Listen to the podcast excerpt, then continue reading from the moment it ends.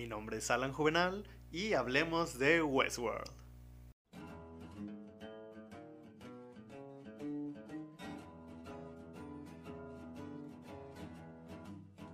Gracias, gracias, gracias HBO por brindarnos una de las mejores series de todos los tiempos.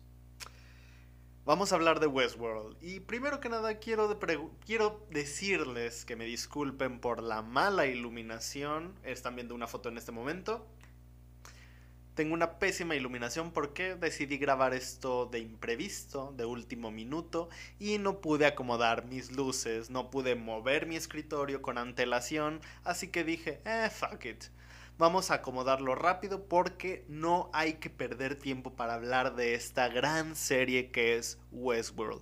Nos dio una primera temporada increíble, una segunda temporada que tal vez no estuvo tan buena porque fue muy confusa utilizando diferentes estilos de metanarración pero que aún así estuvo al nivel, a un nivel casi comparable con el de la primera. Y nos acaban de entregar una tercera temporada que, oh Dios mío, es increíble. Acabo justo hace 5 minutos, tal vez 10. Acaba de terminar el último episodio de la tercera temporada. Me tuve que esperar un día porque tuve problemas con HBO y Cinepolis Click no subió el episodio a tiempo, pero no los culpo ya pude verlo, al fin, ah, por alguna razón hoy HBO seguía fallando, así que lo pude ver ya al fin en Cinepolis Click, gracias.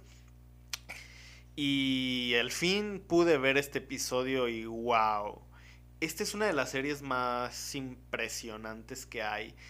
En, bueno, está producido por Lisa Joy y Jonathan Nolan, Jonathan Nolan, el hermano de Christopher Nolan, cuando escuchamos ese, ese apellido, inmediatamente pensamos, inmediatamente se nos viene a la cabeza que algo va a estallar, algo va a estar totalmente increíble, va a tener una forma de narrarse totalmente fuera de lo común y vaya que en Westworld así es. Así que hablemos un poco de lo que es esta serie, porque cuando nos ponemos a ver una serie, generalmente cuando, cuando vemos algo narrativo, ya sea un libro, una novela, una serie, una película, lo que sea, generalmente nos hacemos ciertas preguntas. Una de las, una de las principales preguntas que nos hacemos es quién es el bueno y quién es el malo. ¿Quién es el protagonista? ¿Quién es el antagonista?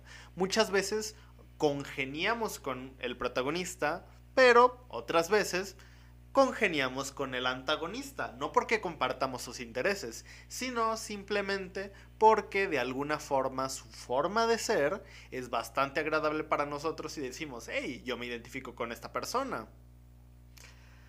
Y en Westworld ah, no hay antagonistas ni...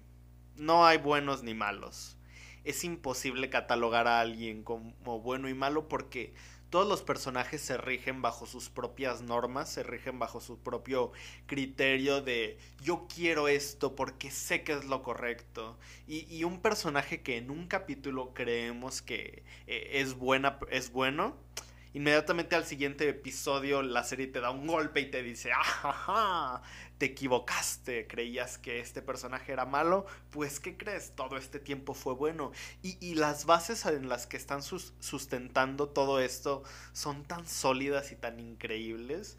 A partir de ese momento voy a dar spoilers, así que campanita de spoilers. El personaje de Dolores que todo el inicio de esta temporada y, un personaje que se venía construyendo durante las temporadas... Ay, güey, golpeé el micrófono. Que se venía construyendo durante las temporadas pasadas. Nos lo estuvieron vendiendo como alguien que era malvado, alguien malo, alguien que solamente quería crear una guerra entre androides y humanos porque no quería vivir en este mundo, quería apoderarse del mundo de los humanos y bla, bla, bla, bla, bla. Descubrimos que no, realmente sí, ella quería destruir el mundo de los humanos, pero no de la forma en la que te lo estaban mostrando. Era como, es que es como, es que la, la narrativa de esta serie es tan increíble, porque al final todo resulta de creías que íbamos a destruir el mundo, pero no. Queríamos destruir esta versión distópica del mundo donde todos los seres humanos son controlados por un, una especie de... Es que la serie abarca... tiene referencias a... creo que voy a mover un poco el micrófono del lugar para que me puedan ver mejor. Esta serie lo voy a inclinar un poco. Ándale, así, perfectamente, para que escuchen mi hermosa voz. Esta serie tiene referencias a distintas obras distópicas como Un Mundo Feliz, 1984, por ser las más conocidas. Y bueno, tenemos este mundo regido por una especie de hermano mayor, este Big Brother, que le dice a las personas, con base en algoritmos, esta es la vida que tú vas a tener, estos son los caminos que tú puedes elegir, pero yo sé que tomarás este y este va a ser tu final. Y entonces, y pensándolo bien, no es algo muy distinto a lo que estamos viviendo ahora. Muy probablemente la vida que tenemos o el camino hacia el que está orillado hacia el que se está yendo la humanidad sea algo parecido porque ya la forma en la que los algoritmos de Facebook, de Internet, de Netflix, saben tanto de nosotros al punto de que saben cuáles son nuestros gustos, es algo que realmente te da muchísimo, muchísimo miedo.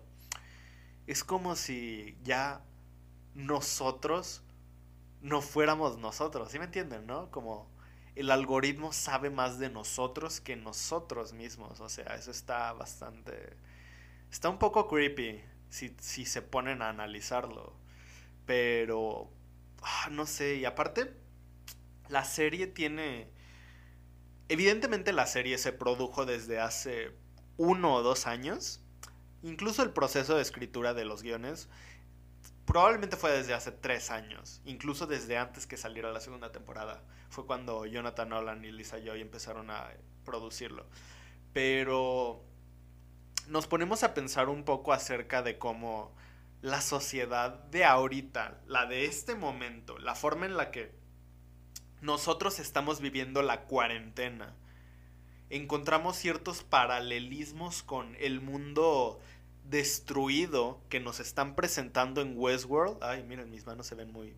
Es que no pude poner la cámara, las luces bien, pero bueno hay muchísimos paralelismos que nos hacen darnos cuenta de que el mundo está mal y de que poco a poco, incluso si nos ponemos a ver en noticias en Facebook, en cualquier medio, incluso las conferencias de Gatel o algo, podemos ver como todos ellos dicen que el mundo pre-COVID, pre-coronavirus terminó y estamos avanzando un mundo post-coronavirus, una especie de mundo totalmente diferente, un, una especie de mundo donde la modernidad ha cambiado. Y, eso es justamente como lo que nos están planteando en Westworld, con una especie de mundo donde las personas tuvieron que cambiar su mentalidad así de golpe. Fue como de estaban viviendo su día, porque aparte la serie transcurre en el futuro y la estética del futuro que nos presenta la serie es hermosa los autos, las, los edificios, las edificaciones, el diseño de producción para esta serie es, wow, una cosa de otro mundo, de verdad. Mis respetos para los diseñadores eh, de... Se me fue la palabra. ¿Cómo se llaman los que Los artistas conceptuales que idearon todas estas edificaciones, todo este mundo, porque en, estas, en esta temporada ya salimos del parque, salimos de Westworld y vamos hacia el mundo real. Y la forma en la que está diseñado este mundo real es increíble.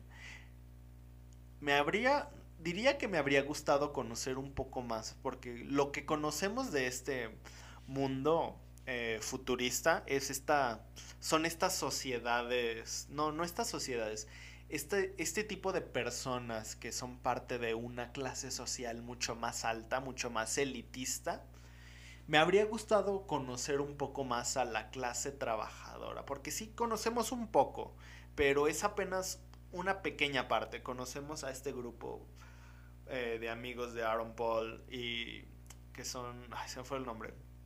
Pero bueno. Eh, ¿Qué estaba diciendo? Ah, sí. La forma en la que vamos avanzando. La forma en la que la sociedad se está. está avanzando. Justo como le están planteando en Westworld, da mucho miedo porque parece que nos estamos yendo hacia ese lugar como sociedad. Y la verdad está un poquito. da un poquito de miedo.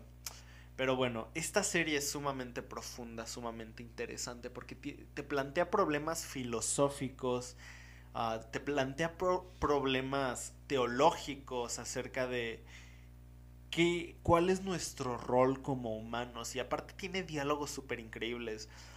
Creo que mi, mi diálogo favorito de esta serie, bueno, mi diálogo favorito de la serie es cuando es en la primera temporada, cuando Billy está con el androide que le da la bienvenida a Westworld y le pregunta si le pregunta a, la, él Billy le pregunta al androide ¿eres real?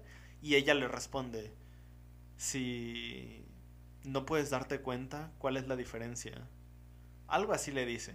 Y esa es una frase que continúa sonando continúa haciendo eco durante todas las temporadas pero yo diría que mi frase favorita de esta temporada fueron dos la primera es una que dicen en este capítulo que es el mundo se creó con dinero y es el dinero el que lo va a terminar. O algo, algo así, pero esa es la idea. ¿Y cuál era la otra? Ay, la tenía ahorita en la... Estuve a punto de decirla, pero cuando me desvié con la historia de Billy y se me fue. Pero... Oh, oh, oh, Déjenme ver si recuerdo. No, no puedo recordarla, pero la, serie está llena de diálogos sumamente increíbles, sumamente profundos. Y, y nos hace plantearnos la, la, duda de cuál es nuestro... Ah, ya recordé cuál era... ¿Cuál era la otra frase que me encanta de esta serie, de esta temporada? Que es como de los humanos, un mundo donde la inteligencia está reservada solo para los humanos es completamente justo. O sea, es justo un mundo donde nosotros los humanos somos los que tenemos el libre albedrío y tenemos este don de la inteligencia. Y no sé, porque aparte, en esta temporada nos plantean problemas filosóficos y teológicos acerca de los mismos androides que están habitando este este este mundo que nos plantean donde eh, androides toman el rol o toman el lugar de humanos y viven en la sociedad. O sea, es como si de repente yo dejo de existir y un androide me reemplaza. Algo así. Y vemos como poco a poco estos androides em, que ya tienen una conciencia propia empiezan a dotarse de características muchísimo más humanas que la de los mismos humanos, porque hay una escena donde un personaje, un androide, está ocupando el rol de una madre y aparte es una agente infiltrada en una empresa. Y entonces el líder, el dueño de la empresa, dice, ah, yo sabía que había un agente, un topo en esta empresa, y eres tú. Y entonces el androide se queda como de, verga, ¿cómo me, como me descubrió. Y el tipo dice, si tú fueras la verdadera, nunca te habrías preocupado por tu hijo. Y entonces es como de, empezamos a pensar en cómo los androides se empiezan a dotar de características más humanas.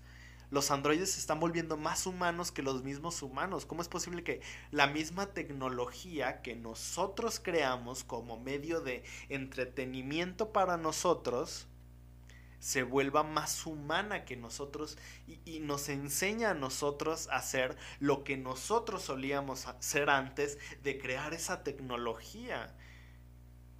Es que son problemas muy, muy complejos y es una serie totalmente increíble. También en este episodio vemos el... Vemos al personaje de Bernard, otra vez, spoilers, eh, reunirse con la que fue su esposa, la, bueno, no su esposa, la que fue la esposa de Arnold. Y es una reunión bastante, bastante emotiva porque fue un peso que Bernard y el propio Malcolm, Malcolm no, Malcolm, no sé por qué dije Malcolm. El creo que hace rato también dije Malcolm. Bueno, el propio Arnold estuvo, estuvieron cargando desde el inicio de la serie, que fue la muerte de su hijo. Y es algo que va construyendo el personaje de Bernard. Y entonces esta reunión, que es sumamente emotiva, esta reunión que sirve como una especie de catarsis para él, para poder librarse de esa culpa, pero al mismo tiempo poder conocer un poco sobre sí mismo y saber la dirección hacia la que él se va a dirigir como personaje, es muy, muy interesante porque él tiene este encuentro con una mujer que había olvidado quién era su esposo, pero ahora recuerda y le dice, oh, Mal Arnold, otra vez iba a decir ah, Malcolm, Arnold, es que bla, bla, bla, y le enseña sobre su... Es que no, no quiero decir spoilers porque todo lo que sucede en esa secuencia es...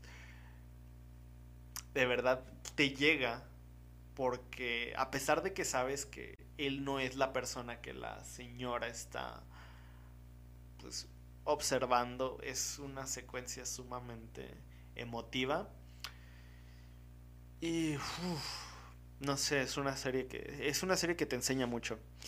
Ahora bien, hablando un poco del estilo art. No, no, no, antes de eso quiero hablar de otro personaje que es el personaje de William. Porque es un personaje muy... Esta serie juega mucho, como mencioné antes, es una serie que juega mucho con el, la dualidad, el blanco y el negro, el bien y el mal. Y aunque William al inicio de la primera temporada nos lo presentaron, bueno, a William William, el hombre de negro, nos lo presentaron como el hombre de negro, un ser malvado hasta cierto punto, pero que tenía, pues, de cierta manera, de una forma un poco creativa e inteligente, ciertos, ciertos toques de blanco en su atuendo para Ah, ¿cómo decirlo? Reforzar el mensaje de que él hacía las cosas porque para él estaba bien hacerlo. Y nos muestran su versión más joven, que fue la de Billy, con un sombrero blanco, que era pues esta percepción de él mismo, que era inocente, que era bondadosa, antes de sucumbir ante la oscuridad del mundo en el que estaba inmersiéndose, ah, en el que estaba siendo inmerso esa, palabra está mejor. Y nos muestran este personaje que es... En algunos momentos parecía que era bueno, luego en otros parecía que era malo. Y justo al ver esta temporada nos damos cuenta de que el tipo es un psicópata, es un loco y la serie nos plantea una pregunta muy muy interesante. Es algo, una pregunta viejísima que todo el mundo, todos los psicólogos, todos los doctores se han hecho. ¿Un psicópata se hace o se nace? Porque a pesar de que nosotros pudimos ver cómo en la primera temporada vimos cómo el personaje de Billy era hasta cierto punto bueno. Y cuando digo que era bueno, no me refiero a que tenía, era este, este personaje, este Mesías que hacía todo bien, este personaje que, al que todos debíamos. Era un role model, no, no, no. También tenía sus partes malas, pero hasta cierto punto en su mayoría era bueno. Fue cuando de repente, ¡pum!, ocurre lo que ocurre, descubre a Dolores en esto lo ocurre en la primera temporada, descubre a Dolores y es entonces cuando se vuelve malo y, se, y pasa de ser Billy a ser el hombre de negro. Y es entonces en esta, en esta tercera temporada cuando ¡pum! la serie te vuelve a dar otro golpe y te dice, ¿creías que, eh, ¿creías que Billy o William se había vuelto malo por eso? Pues ¿qué crees? Resulta que muy probablemente él siempre fue malo. Porque, y de modo de una, man, de una escena muy, muy ingeniosa, nos muestran eh, un... A William lo mandan a un manicomio, a un instituto mental, de salud mental, y lo vemos en una sala junto a varias versiones de sí mismo. Y esta escena es muy, muy creativa, porque está él debatiendo consigo mismo, y quien toma el rol de su conciencia es James Delos, Y entonces hay, hay un diálogo muy bueno donde James le dice, oh, por favor, William, deja de interrumpirte a ti mismo. No te das cuenta de que, de que siempre haces que todo gire sobre ti, justo cuando está en esta conversación con él mismo, con todas estas versiones de sí mismo. Y vemos como William en distintos modos, cuando estaba frente a la gente, actuaba de cierta manera, que era, por ejemplo, el William de Smoking, el William, ¿cómo decirlo?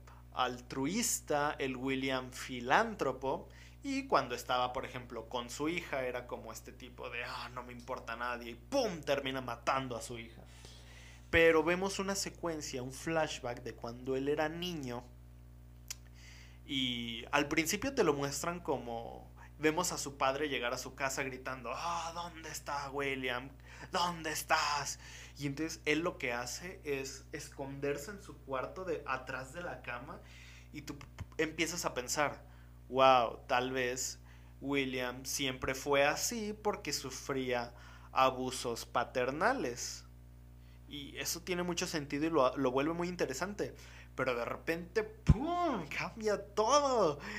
Y vemos como el padre llega y le dice a William, William, tu maestra habló conmigo, peleaste con un niño y le tiraste los dientes y le rompiste el brazo. Y fue simplemente por una discusión muy tonta porque le dijeron que era un inútil y que su padre era un alcohólico. Digo, evidentemente si te dicen eso te puedes enojar y le das un golpe al otro niño, pero al punto de tirarle tres dientes y romperle un brazo, es como... te deja con la duda de... ¿Realmente el, el lado psicópata de William fue porque él así nació o porque él se convirtió y, ah, no sé, plantea una serie de cosas así que creo que un, un podcast sobre un podcast de 40 minutos, no, o media hora, no sé cuánto vaya a durar este, no dura lo suficiente para analizar todas las cosas que nos está planteando esta serie, porque nos, nos arroja una cantidad de información increíble. Pero bueno, ya hablé de William, ya hablé de todos los personajes. del personaje de Maeve, realmente no hubo muchos cambios. Ella sigue buscando en esta temporada, no voy a decir el spoiler de Maeve, ella sigue buscando el... En, este, en esta temporada la llaman el, el... ¿Cómo le llaman? El sublime, este espacio, esta especie de nirvana donde las conciencias de todos los humanos... Eh, almacenadas por Delos viven. Entonces ella sigue buscando esa, esa puerta para lograr reunirse por fin con su hija. Pero bueno, ya hablé de todos los personajes. Hablemos un poco de la serie a nivel técnico. Porque a nivel técnico es una chulada, una preciosura. Ya hablé de, arte conceptual, del diseño de producción pero hay otras cosas que también vale la pena aclarar. Por ejemplo, algo muy obvio y que se utiliza desde la primera temporada es el aspect radio de la serie. Me gusta, me gusta y se me hace muy inteligente y muy, muy creativo cómo cambian el aspect radio cuando quieren cambiar, por ejemplo, el punto de vista de un personaje, cuando está en su conciencia, cuando están en el parque, en uno de estos parques, porque en esta temporada vemos el parque de... Vemos dos parques. Vemos el parque de... de de War World, uno de la Segunda Guerra Mundial, y un parque donde entrenan a otros soldados. Entonces ya, ya, ya conocemos cinco parques. Falta un sexto parque que no conocemos todavía. Ojalá en la cuarta al fin nos lo muestren. Pero bueno, me gusta mucho cómo cambian el, el, aspect radio. Se me hace muy, muy interesante la forma en la que el aspect radio funciona como un recurso más para contar algo sobre la historia, más allá de lo que los personajes nos están diciendo y más allá de lo que nos están mostrando y más allá de lo que estamos escuchando. Y la fotografía es hermosísima.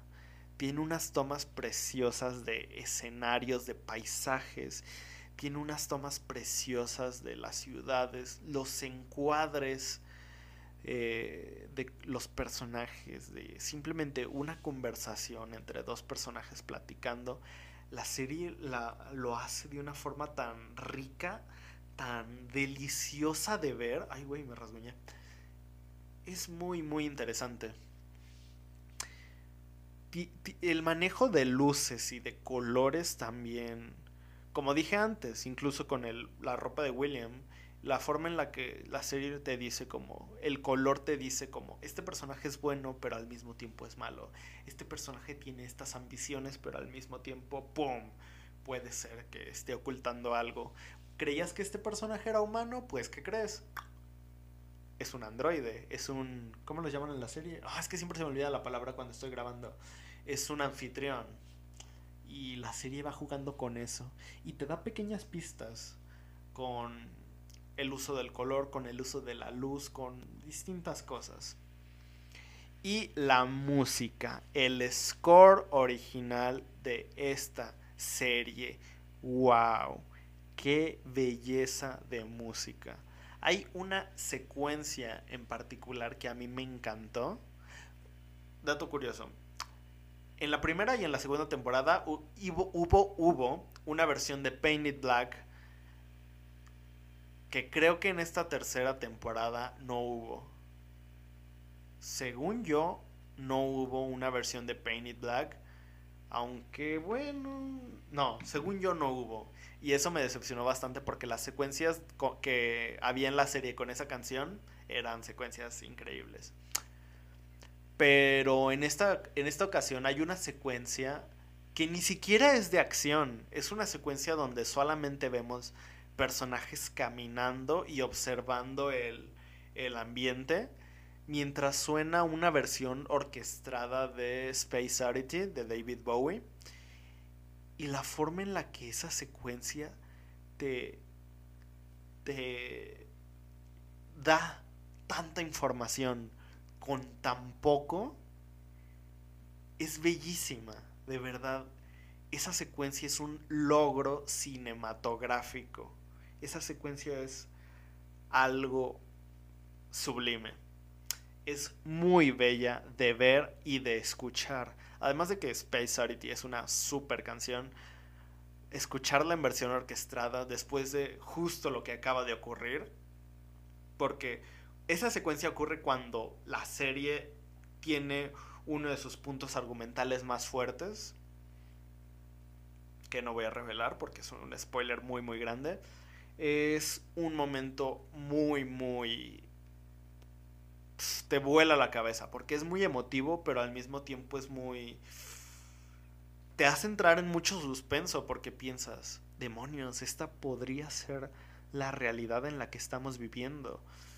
Y, ay, no sé, te dan escalofríos, pasas de estar emocionado a estar con miedo, pasas a sentir tristeza pasas a sentir escalofríos, pasas a, pasas a sentir, es muy difícil decir eso, pasas a sentir emociones muy, muy polarizadas en muy poco tiempo. Y aparte eso ocurre en un episodio que para mí es el mejor capítulo de toda la serie hasta ahora, el episodio de Genre, género, así se llama, no sé cómo se pronuncia, es muy extraño.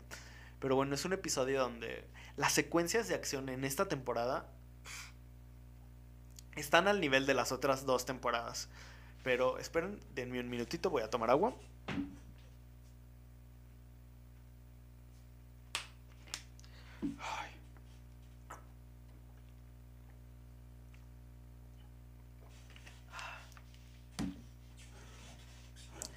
Ya se me había secado la garganta. Las secuencias de acción están al nivel de la primera y segunda temporada. Son increíbles. Y hay una secuencia de acción en particular que a mí me encantó, que es cuando el personaje de Aaron Paul, Caleb, Nichols, toma una droga, bueno, le administran una droga que se llama genre o género, que es lo que hace que tú veas la realidad en ciertas perspectivas totalmente diferentes. Y entonces primero vemos una versión del mundo en, en como si fuera una película de cine negro y luego vemos una versión romántica, luego vemos otra. Es como, wow, la cantidad de referencias audiovisuales que hay mientras el tipo va como en esta especie de trance drogado y el mundo va moviéndose a su alrededor en distintos géneros cinematográficos. Wow, es muy, muy, muy creativa. Si existiera esa droga, seguramente yo sería adicto a ella. Pero... esto ya duró media hora. No quería que durara más de media hora, pero... Esta fue mi opinión de la tercera temporada de Westworld. De verdad, si no la han visto, si no han visto, ya ni siquiera la tercera, cualquiera, cualquier temporada de Westworld, de verdad, véanla. Es un, es una joya de serie.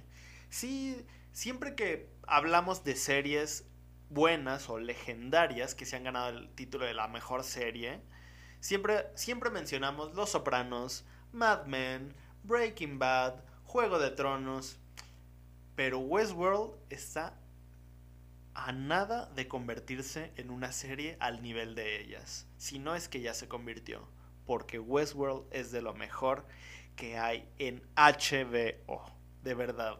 Westworld es una maravilla desde el nivel de producción hasta el nivel de historia, hasta todo lo que hay detrás, porque es una de esas series que no la puedes ver una sola vez, porque te arrojan muchísima información y te hace dudar de ti mismo en muchísimos aspectos, desde nuestras creencias hasta quiénes somos nosotros mismos y cuál es nuestro rol en la sociedad.